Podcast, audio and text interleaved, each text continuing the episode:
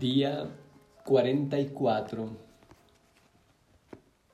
Empezamos las moradas terceras del castillo interior, empezando la canción tercera del cántico espiritual.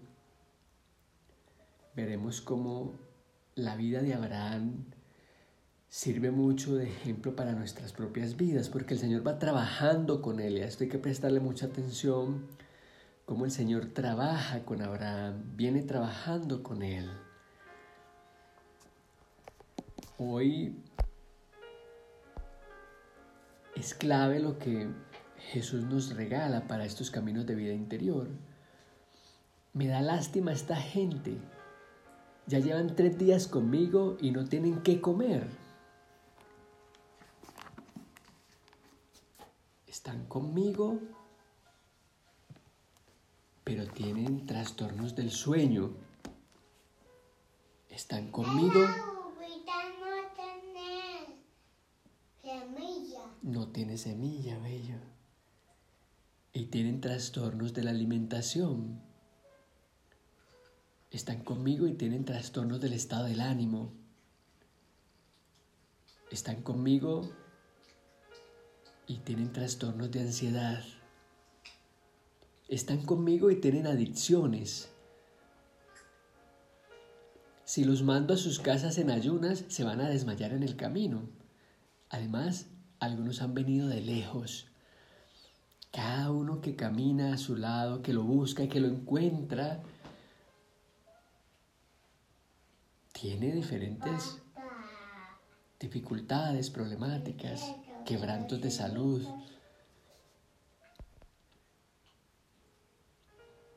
Y Jesús tiene un método. El método de la forma, como descubrimos los pasos para encontrar nuestra sanación interior, para conocer lo que nos habita y para empezar a disfrutar de Él.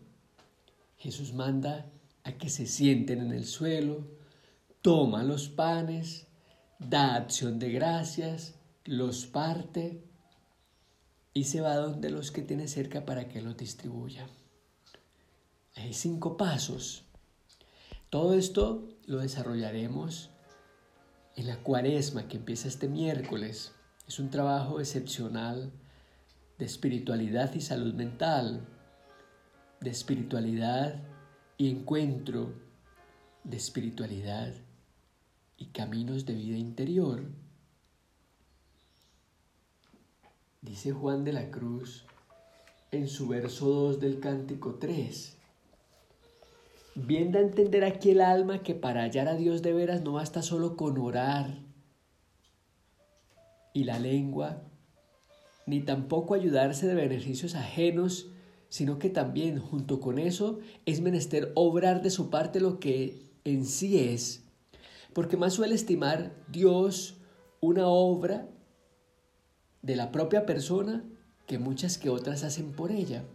Y por eso, acordándose aquí el alma del dicho del amado que dice, buscad y hallaréis, ella misma se determina a salir, de la manera que arriba hemos dicho, a buscarle por la obra, por no se quedar sin hallarle, como muchos que no querrían que les costase Dios más que hablar, y aún eso mal y por él no quieren hacer casi cosa que les cueste algo, y algunos aún no levantarse de un lugar de su gusto y contento por él, sino que así se les viniese el sabor de Dios a la boca y al corazón, sin dar paso y mortificarse en perder alguno de sus gustos, consuelos y quereres inútiles. Pero hasta que de ellos salgan a buscarle, aunque más voces den a Dios, no le hallarán, porque así le buscaba la esposa de los cantares, y no le halló hasta que salió a buscarle, y díselo por estas palabras, Cantar tres. En mi lecho de noche busqué al que ama mi alma, busquéle y no le hallé. Levantarme he y rodaré la ciudad, por los arrabales y las plazas buscaré el que ama mi alma. Y después de haber pasado algunos trabajos, dice, que le halló. Aquí está la clave de todo, la comodidad de pensar en un Dios que hemos acomodado a nuestra medida, que lo hemos ajustado a través de lo que la cultura nos ha dicho de Él mismo. Y entonces allí nos sentimos cómodos y decimos, bueno, un día Dios me ayudará, si la voluntad de Dios es, pero ¿saben qué? Hay que salir, hay que salir a buscarlo en la obra. Juan de la Cruz es tremendamente claro aquí. Y esto es lo que desarrollaremos durante toda la cuaresma. Cómo salir, aprender a salir. Jesús ve que la gente tiene hambre, que está enferma. Él no se queda sentado. Aquí está el ejemplo perfecto del maestro. Bueno, ¿qué hay? ¿Qué hay por ahí? ¿Qué hay? Hay panes, maestro. Bueno, pues hagamos algo con ellos. La obra, los pasos, esos que veremos en estos 40 días a partir del miércoles, que serán excepcionales. Dice Teresa en el capítulo primero de las terceras moradas. A los que por la misericordia de Dios han vencido estos combates, se refiere a todo lo que se vio en la morada 2, de la perseverancia en esa vida interior con los demonios interiores. Y con la perseverancia entraba a las terceras moradas. ¿Qué les diremos sino bienaventurado al varón que teme al Señor? No ha sido poco hacer su majestad que entienda yo ahora qué quiere decir el romance de este verso a este tiempo, según soy torpe en este caso. Por cierto, con razón le llamaremos bienaventurado, pues si no torna atrás, a lo que podemos entender lleva camino seguro de su salvación. Es que el que encuentra la sanación, el que encuentra el sentido de estar habitado, el que encuentra a Jesús nunca vuelve atrás. Aquí veréis, hermanas, lo que importa vencer las batallas pasadas. Vencer las batallas pasadas es que definitivamente el adicto que consumía alcohol o pornografía o drogas o noticias, el que estaba siempre allí empecinado en lo mismo dando vueltas, pues acá no vuelve atrás. Nunca más aparece eso, nunca más. Toda esa fuerza con la que vivía esa adicción se transforma en otra cosa. Así como Jesús transforma siete panes en miles de panes, transformamos eso que tanto daño nos hace. Transformamos ese despertar nocturno no en angustia por despertarme, sino en agradecimiento por orar por los que más lo necesitan en ese instante o por comprender en la madrugada en el silencio lo que Dios me quiere decir. Porque tengo por cierto que nunca deja el Señor de ponerle en seguridad de conciencia, que no es poco bien. Digo en seguridad y dije mal, que no la hay en esta vida y por eso siempre entender que digo, si no torna a dejar el camino comenzado, sigue con la perseverancia, pero atención, la firmeza de haber vencido la batalla. No con palabras, como dice Juan, no pensando, sino obrando en lo que somos. Fijaos en este caso cómo el Señor sigue trabajando con Abraham y ojalá estemos conectados con esto que estamos leyendo del Génesis y esto se, verá más engrandecido en, en la cuaresma porque con Abraham hace un trabajo. Y fijaos hoy cómo a Sarai le cambia el nombre también. Es que cuando alguien decide hacer una transformación interior, una sanación verdadera, nunca más te volverás a quejar de lo mismo, ni sufrirás de lo mismo. Cuando te decides y te transformas, los que están a tu lado también se transforman necesariamente porque están contigo en el camino. También dijo Dios, Dios a Abraham, Sarai, tu mujer, no se llamará más Sarai, sino que su nombre será Sara. La bendeciré y también de ella te daré un hijo. La bendeciré, haré de ella pueblos y de ella saldrán reyes de naciones. Cuando estuve en Hebrón, en la mezquita Ibrahim, donde están las tumbas, los sarcófagos de, Abraham, de Sara, de Isaac.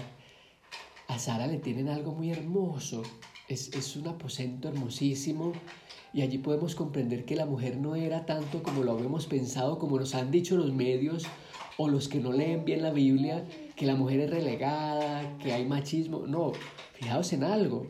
Jesús, Dios, bueno, el mismo, la bendeciré y también de ella te daré un hijo, la bendeciré, haré de ella pueblos y de ella saldrán reyes de naciones. En la historia que vamos a leer veremos que efectivamente de ella saldrán todas esas cosas que Él promete, como lo han salido de nuestras madres.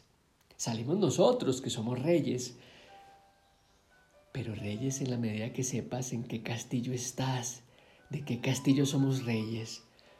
Abraham cayó rostro en tierra y se sonrió diciendo para sí, ¿acaso un hombre centenario puede tener un hijo y Sara con noventa años puede dar a luz?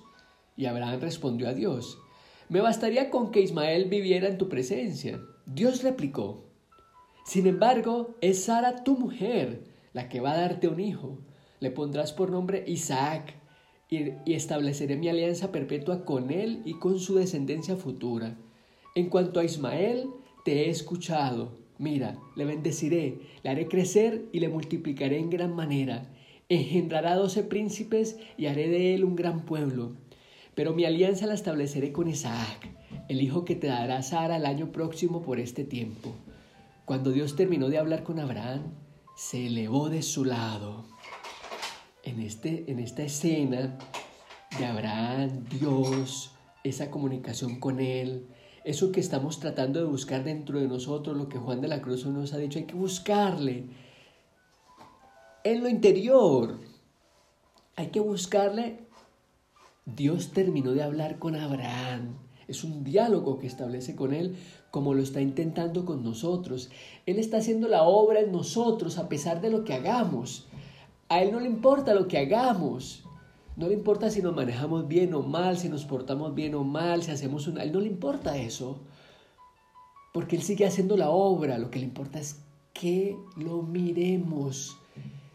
Y cuando lo miremos, entonces descubriremos qué es lo que hacemos aquí verdaderamente.